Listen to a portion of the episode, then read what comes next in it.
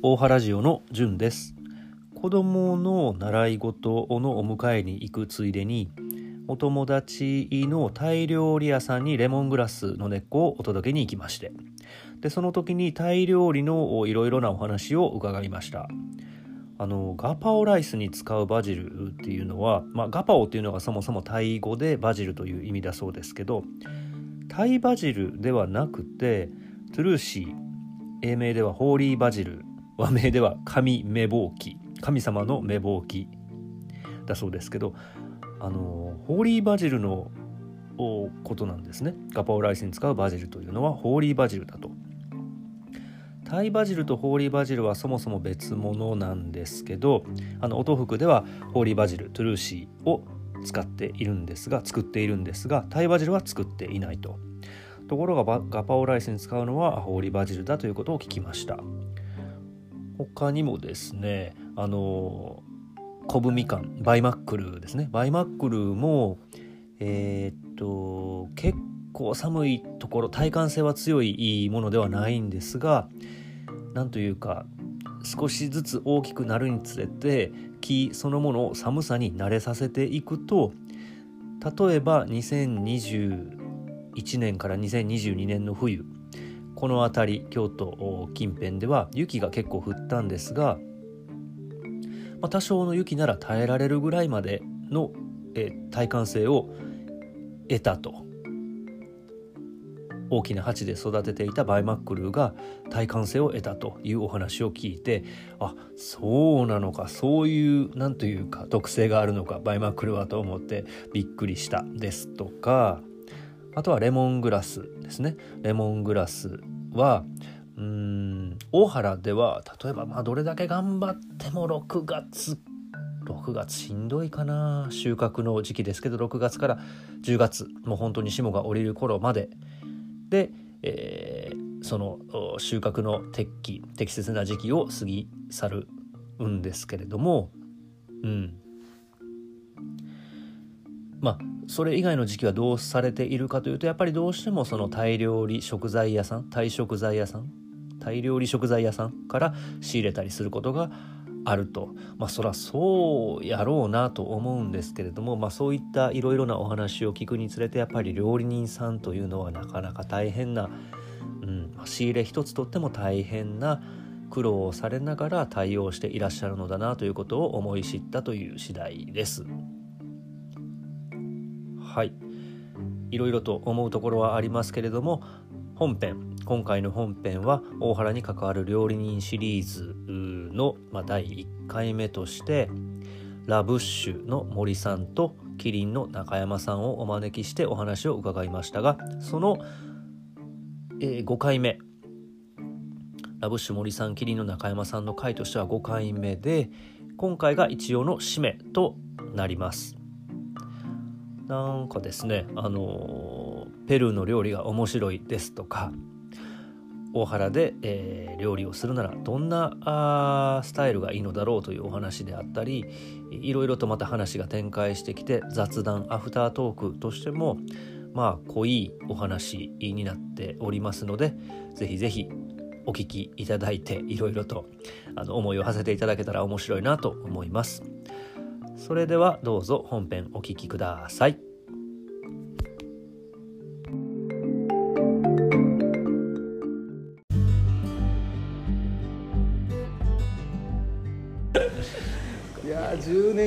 はもう分かんないです。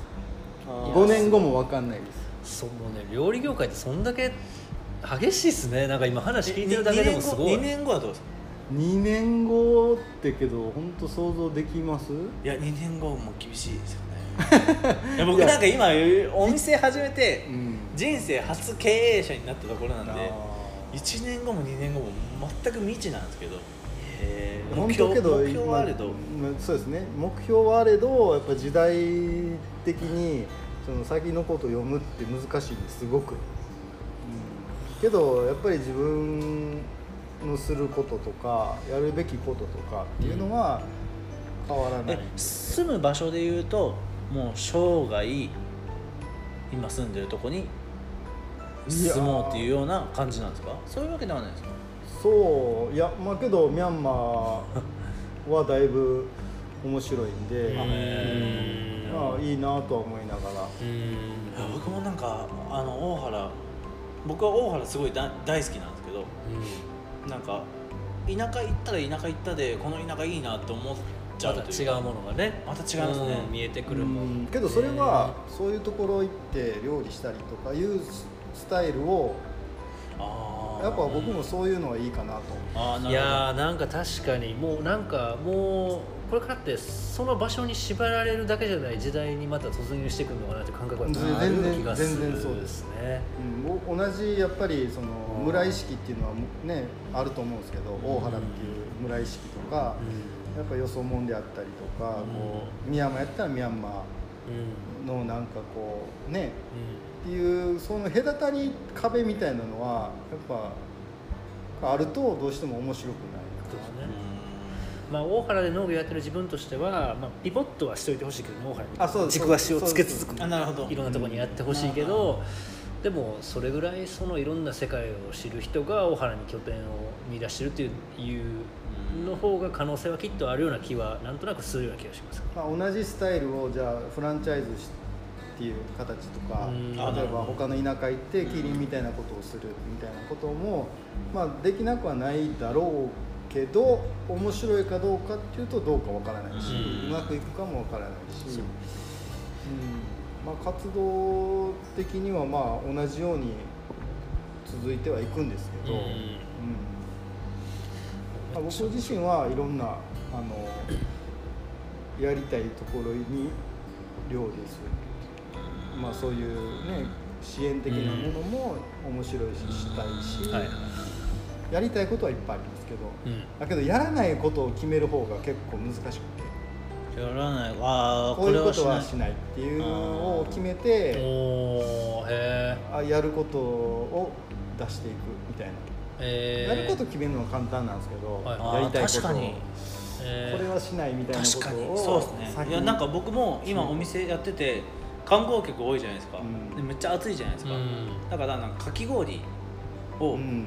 やるかやらないかみたいな を今 迷ってて。でかき氷機は買ったんですでそれでかき氷出して売れるのかもしれないけどうん。ーラブッシュでやるべきかどうかみたいなところ。まあそうです本当にやりたいかどうかみたいなところ。別になんかやそうですね。なんかやりたいやりたくないというよりもなんかこう僕はなんかお店なんかどっか地方行った時になんかビストロ何々って書いてあるお店でイタリアの国旗が買ってあったりとか。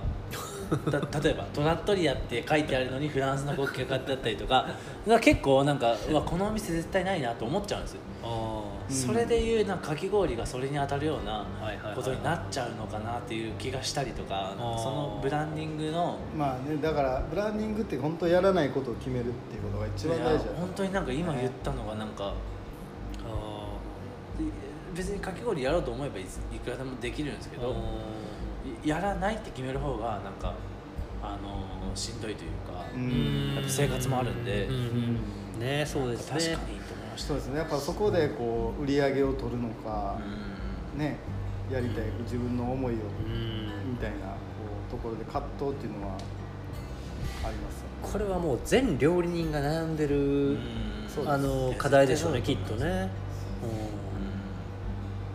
売りたくない人もいますしね。うん。けど我慢して売らないといけない時もありあるでしょそうでも多分なんかそのさっき高田さんが言ってたようなうん。なんかあの料理人で朝一に来てくれるような人でもなんかやりたいことの6割ぐらいしかできてないみたいなうん。のもなんかでも逆に4割できてないというか4割の伸びしろがある人たちばっかりなんですよね多分経営者の人ってああれやりたいこれやりたいけど今できてないみたいなそういう人たちの方が多分なんかこう経営に向いてるのかなみたいな。いーやーなんか仕事ってまあ結局やっぱりね。そうですね、まあ、だそうからやりたいことをやるためにある程度こっちで売り上げ作っとく何かを作るとかね。そそれを作っといたらこっちでやりたいことできるとかいうのも一つの手ですよね、まあ、こうポートフォリオを作るみたいなことをねなんかやりたいことやりたくないことバランスで言うと、僕どっちかっていうとやりたいこと8やりたくないこと2ぐらいのバランスがすごいちょうどいいうんうん人なんですよ、なんかそれでいうとなんかどれぐらいが一番ちょうどいいんですかね。難しい。なんか単純に年齢で言うたら僕も33ぐらいの時ってきっとそれぐらいの割合だった気がする。だけど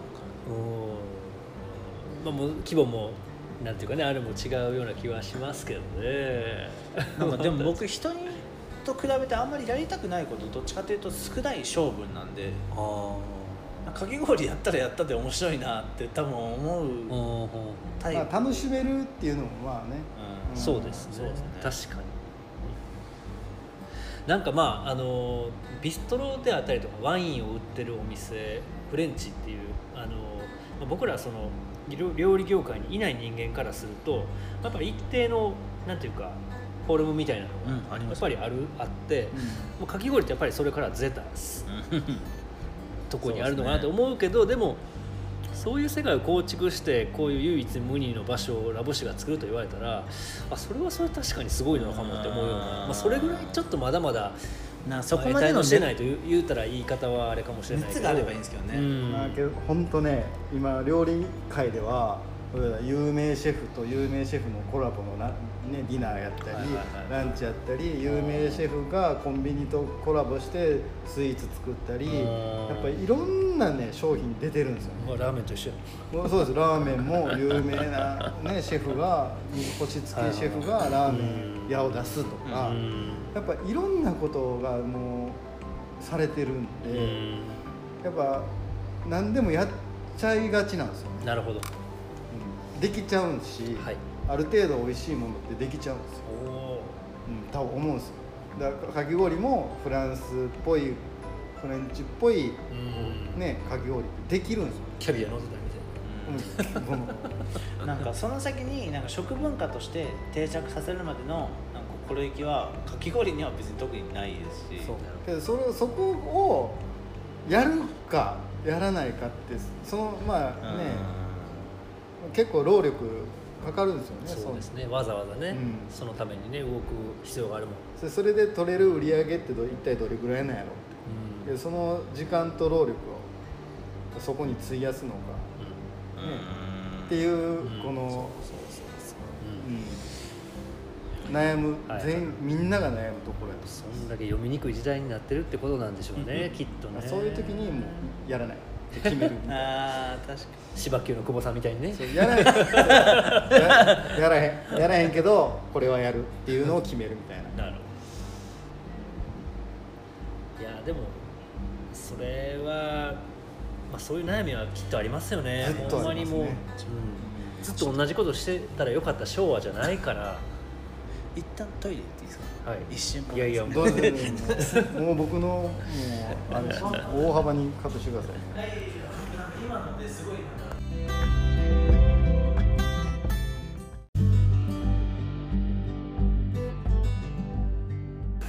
じゃあその森さんが聞きたいお話聞いてみたいですけどね。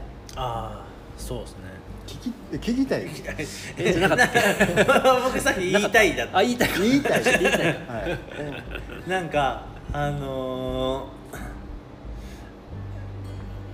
ーなんか最近の僕が料理始めた時ってガストロノミーな料理のとはなんかフレンチが一強だったんですよ、まあ、イタリアンもちょっとあったかもしれないですけど。ーうん。で僕が料理始めてしばらくしてからスペイン料理が今すガッと注目されたんです、あのエレブジとかに代表されるような、うんああいうスペイン料理がで、うん。その後になんかあの北欧料理。がノーマ。ルノノーマとか。うん。が注目されて。でなんかその流れでなんか北欧料理はちょっと違うかもしれないですけどなんかフランス料理とかスペイン料理とかはなんかその土地にもともとあった食文化がこうあの再構築されてガストロノミーなものに仕上がっていくっていうのが料理だったんです、うん。うんなんかもともと畜産がすごい有名なスペインがなんか自然になんか薪で焼いた豚を焼くとか、うん。はい。なんかあの地方料理がすごい美味しいフランスがパリっていうその中央集権に集まって地方料理が分解再構築されて出来上がったフランス料理とかだったんですけどノマとかあの北欧料理とかになってから今の時代の流れでなんか今は一番なんかあの世界ベストレストランっていうなんか基準のやつがあってミシュランと同じぐらい注目度が高いあれなんですけどそれの上位10位以内かな？か50位以内かのそのレストランが密集してるのがペルーなんですってえー、プリミティブな感じのそうです。だからそのスペイン北欧の次ね今一番この世界一美食な街がペルーなんです、はい、えー、面白い。でそれはなんかそのさっき言った料理ガストロノミー歴史でいうとフランススペイン北欧の次に来るようなところでそこはどんな文化かっていうとあのどんな料理かっていうと日系料理っていうのがあのあの定着してると思うんですえー、でカタカナで日系料理ってあの書いてあって僕もこれ最近知ったんですけど、うん、なんだこれって思ったらあの日系人の日系なんですよ、えー、なんかあそこに昔移民してった日系の人があのコツコツと定着させてた食文化。あのいわゆるカリフォルニアロールとか。あ ああいうなんかその海外の文化と混ざり合った変なんかうちらでいううちらの固定概念でいうなんかこう変な日本食みたいな、はいはい、がすごい消化されて出来上がった文化が、えー、今ペルーにそれがもう食文化として残っててガストロノミーな料理として定着してるんです。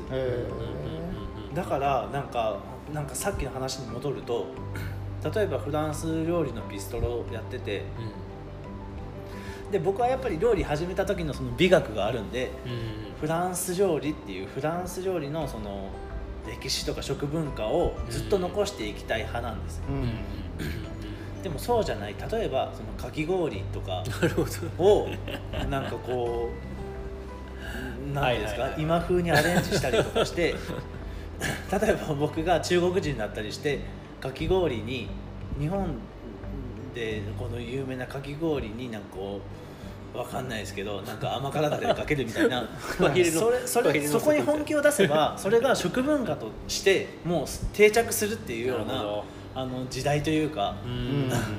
なんでなんかそういうのもあってあんまりこうなんか今までだとこのかき氷やるのはちょっとなっていう感じだったんですけどそれもあってすごいなんか迷いもあるんですね新しいことを挑戦してった先に食文化があるんだったらそれもそれでありだし。古き古き良きを守るっていう考えしかなかったですけど、僕は。なんか昔から歴史ある料理みたいなのがすごい好きで。でもなんかこれからはなんか新しいとこで、まあ、文化を定着させる意思があるな。らなんか新しいことしてもいいのかなと思いますけどね。いやすごい。伝統と革新のせめぎ合いって多分その時代もきっとあったんでしょうけどね。そうですね。確かに。だフランス料理がバンって来た時ももしかしたらそれがあってそう生まれたものかもしれないですけど当時は。でもペルーできっとそのあっちの方はどういう料理なんか知らんけどあの土着の料理をずっと続きたいなと思ってるクラシックなことをやってる人たちもきっと中にはいるんでしょうね。きっとね。そうなんでしょうね。おそらく。ね面白そうですね、うん、そういうの調べるのもね、うん、確かに。だから、今ペルーの市場にはなんか普通に白菜とかがあるんですって。ええー、すげえもともと日系人の文化が定着してるのもありますけど、うん、へえいや面白い。みたいなだから僕なんかお店やるときになんかあの奈良でイタリアンやられてる方がいらっしゃってその人がなんか記事で書いてたのがなんか誰がどこで何をやるかが一番重要みたいな、書いててなんかそれがなんか結構自分としてはあのフィットして、だからなんか今後なんかこのそれこそ大原って何もなかったとこに、キリンさんっていうカフェができて、多分それもまたそのなんか外来種っておっしゃってましたけどなんかそれもまた一個の食文化をこう再構築するなんかこう、うん、なんかのいい詩やったんでしょうね、はい、きっとね、うん、なんかそこになんかこう自分もこう交わっていって、うん、なんか新しい大原の食文化がなんかなんか僕としてはなんかさっき言ったようなレストラン、うん。星持ってるようなレストランの人とかいっぱい来て、うん。美食の街っていうようなうん。大原の食文化を作っていきたいっていうのがなんか大きい目標なんですけど、うんなんかそうじゃなくても多分こう今後今までだったらなんかこうしば漬けだけとか、まあ、それもいいですけど、だった土地の今後の食文化を多分その今までの100年200年の歴史でいうと多分ここ10年で多分ガラッと変わる可能性があると思うんですよね。うん。確かに。こんだけ京都の料理人が大原を好きでうん。知ってくれてるんだったら、ななんかそんななんかムーブメントをへ起こしていきたい昔はねあの、まあ、大原の保証会さん。はい。保証会の加盟してる飲食店で今月は堀川豪を使った料理を全店でやりましょうみたいなのがあって。えー、そうなんですねすごいあれ面白かったんですよね、えうん。私大原の、まあ、ワッパドさんもうちもとはい。か清涼さんとかいろんなところで、えー。まあ、その月ほ堀川ごぼう月間はい。あってうちは堀川ごぼうのカレーとかアイスとかいろいろ作ったりとか、えー。そうそう。なんかそれがすごくあ意外に面白いなと思って。うん。まあまあそのフューチャーしてる野菜とかはまあその旬のものだけどうん。こうまあ難しいなっていうのもあったけどけどそれでもなんかこう一つのこうムーブメントみたいな。ローカルならならではですね。ならでは。街中ではなかなかやっぱりできる何人かが合わさってできる力ってうん。もう一人の力ともう比にならない力じゃないですか。全然違う、うん。情報量も違うし。ああいうのは面白かったなと。僕なんかこの間城崎 全然あれですけど城崎温泉旅行行ってきたんです。よ、うんうん。なんか、はい。あそこってもうなんかもう湯巡りね。はい。街がうん。そういう街じゃないですか、おーまあそうですね。空間を全部はいなんかね形成してるなんかあれのなんか食バージョンみたいなんで、うん。まあ、別に温泉もあれですけど、うん。大原あるんでそっちも利用してもらいたいですけどなんか温泉もあってレストランもあってなんか今後わかんないですけどバーとかもあってみたいな、うん。そういうのを大原のなんか地域でこうあの団結してやれば多分すごいムーブメントになると思うんです。鎌倉資本主義みたいなね。なんかそのあれですか、えっと大原の料理人それこそ中山さんもラブッシュの森さんも例えば、えっとクルムさんとか、はいはいまあ、ワッパドもそうやし、はい。まあそれ以外にもその、ねえっと、そのロガージャーさんもそうやしねいろいろ皆さんやるけどはい。その人らとそののつながりっていうのはまたあっていやでも俺はコンベクションのこの数字は見せへんでみたいなそういうのはないな。ら そういう話して面白いことできたら面白いですけどね。いないんじゃないですか？わかんないですけど。いやー今はもう皆さんね、まあ儲かるとか売り上げが上がるならとか、うんお客さんが喜ぶとかね、喜んでくださるならっていう思いは強いと思いますけね、やっぱど、大原に来てもらってうんなんぼみたいなとこはねやっぱりあるやろうし、来てなんねそうですよ、面白いな。そんなだけどやっぱそれをつね支えてる農家さんがいてこそなんでいやいや一緒にそういうの絡絡ませてもらえれば農家もみんな面白いと思いますしねなんかすごいいいな今の話。うん。面白いですね。なんかワイナリーとかだとあワイン作ってるところでよくメーカーズディナーみたいなのあるんですよあ農家さんもそういうのあるのかなもしかしたら。そんなのも面白いですよね。いいっすね。いいっすね、うん。いいしそうやな。森さんなんかぶどうも作り始めてますもんね。あそうですそうです。どこで？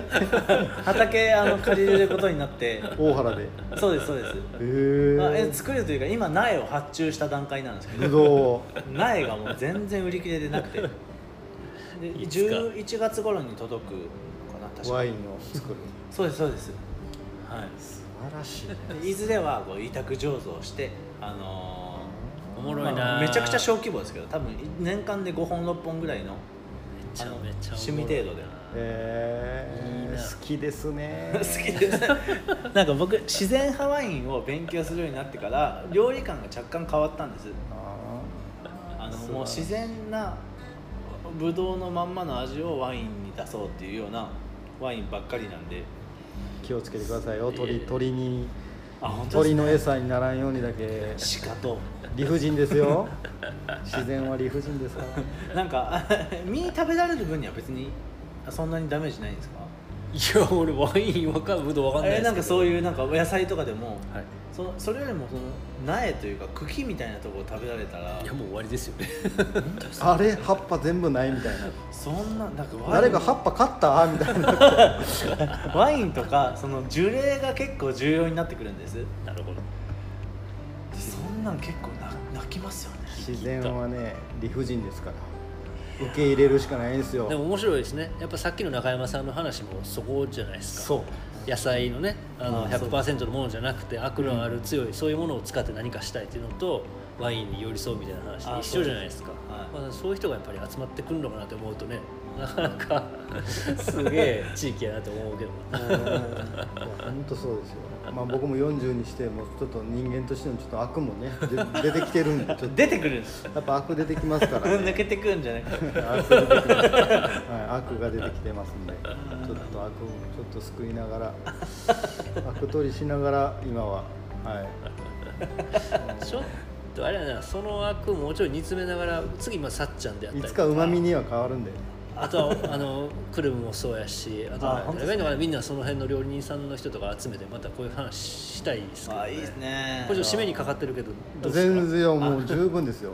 面白かった。はい。あと1時間は喋れますけど。どころじゃないんじゃないかな。まだミャンマーの話あんま出てない、そうですね。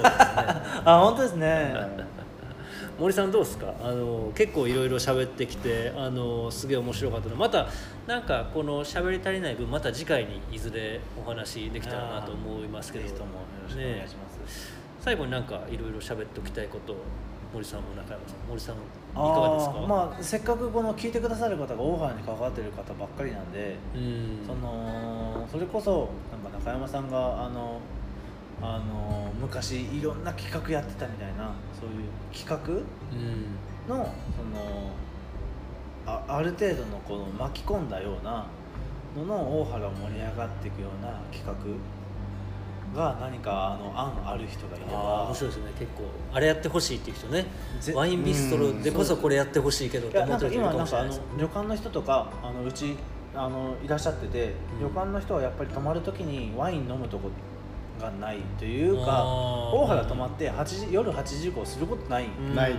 うん。はいていうのがちょっと悲しいみたいな。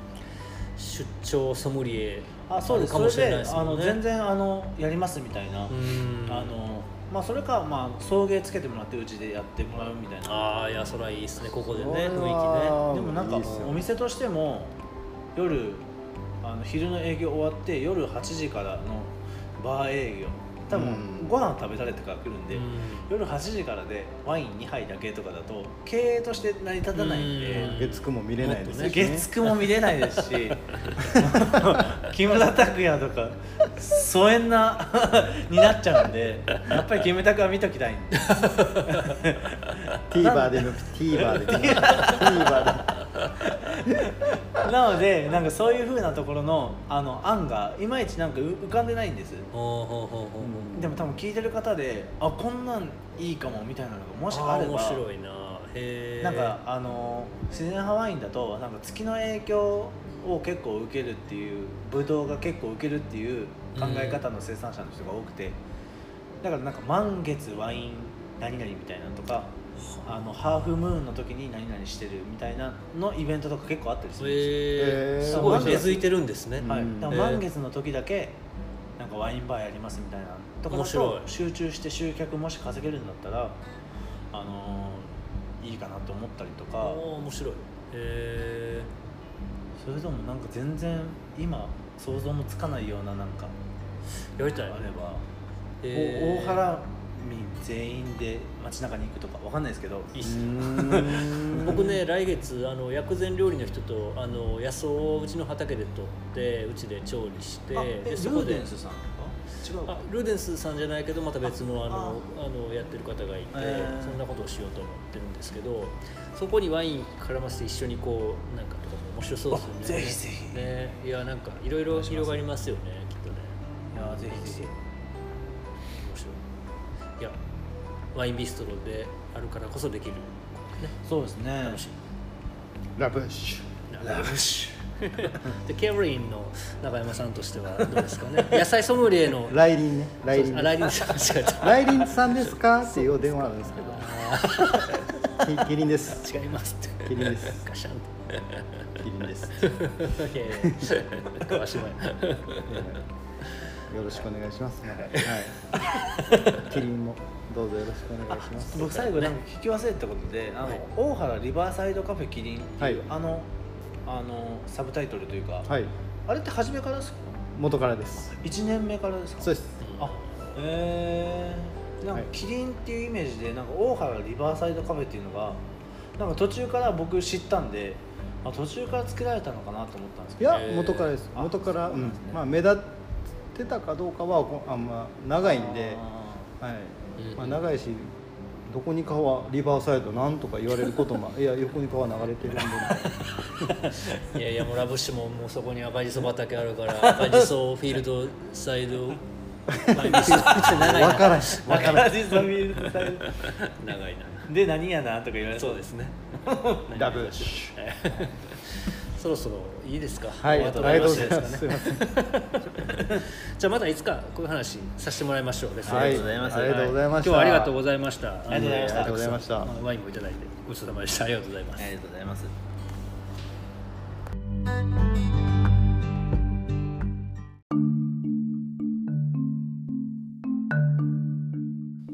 はいいかがでしたでしょうか？大原に関わる料理人シリーズとしてラブッシュ森さんキリンの中山さんにお話を伺いました。いやーなんというか料理人さんレストランっていうのは、まあ、やっぱりコロナで本当に大変な思いをされたあだろうなと推測するにあまりあるというかあの農家はですねその野菜米もそうですけどあの扱う生産者はやっぱりそれって日用品なので日々食するものなので、まあ、コロナとはいえむちゃくちゃ大きな変化はなかった。あるいはその代替の販売先を探ることができる業種やったと思うんですね。まあレストランばっかり卸してるところは大変やったと思うけれどもそれならそれで業態を変えればなんとかなるというか、まあ、そういう職種やったと思うんですけど、まあ、八百屋やスーパーもねあのコロナ禍においてかつてない過去一番の売り上げを記録したというところってすごく多いですよね。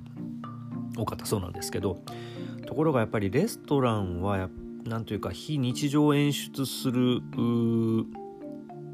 ところであるがゆえに、まあ、平時の時は何とでもなるんでしょうけどこういった有事の時には、まあ、やっぱり最低限のことさえクリアできるならばレストランみたいな思考的なところはうーんなかなかこう近寄りがたい近寄れないというか難しい状況やったと思うんですね。もう特にこだわらなければ生存が脅かされない今の日本において。うん。なかなかあ料理まあ特に晴れの料理っていうのはもう文化というか文化が失われるというのはもはや人間の尊厳の問題じゃないかと思うんですけどそれはもう料理だけじゃなくて音楽もそうやし美術もそうですし芸能も全部何でもそうですけど人が人たるゆえんというか本質といいますか、まあ、そういったものをコロナはなかなかこう、うん、ちょっと遠ざけるというかね大変な状況をを持ってきたわけですけれども、まあ、そういった状況の中でレストランの方々しんどい思いをされてこられましたけれども少しずつ日常がなんとなくこう戻りつつある中でうんなんとか生き延びてこれからもそういった料理文化、うん、作り上げていって日常を彩ってほしいなとやっぱりそういったレストランに食材を卸す身としては、強く思いますね。はいというわけで大原に関わる料理人シリーズ第1回目としてはラブッシュの森さんキリンの中山さんのお話を5回にわたって聞いてきました。また引き続き大原に関わる料理人さんシリーズどこかで挟みながら、えー料理人さんのお話いろいろと伺っていきたいなと思います。そんなわけで、えーそんな折がありましたらいろいろと料理についてレストランについて一緒に大原の食について考えていってあこれ面白いなと思いながらお付き合いくださいましたら幸いです。はい、それでは今日もありがとうございました。大原ジオのじゅんでした。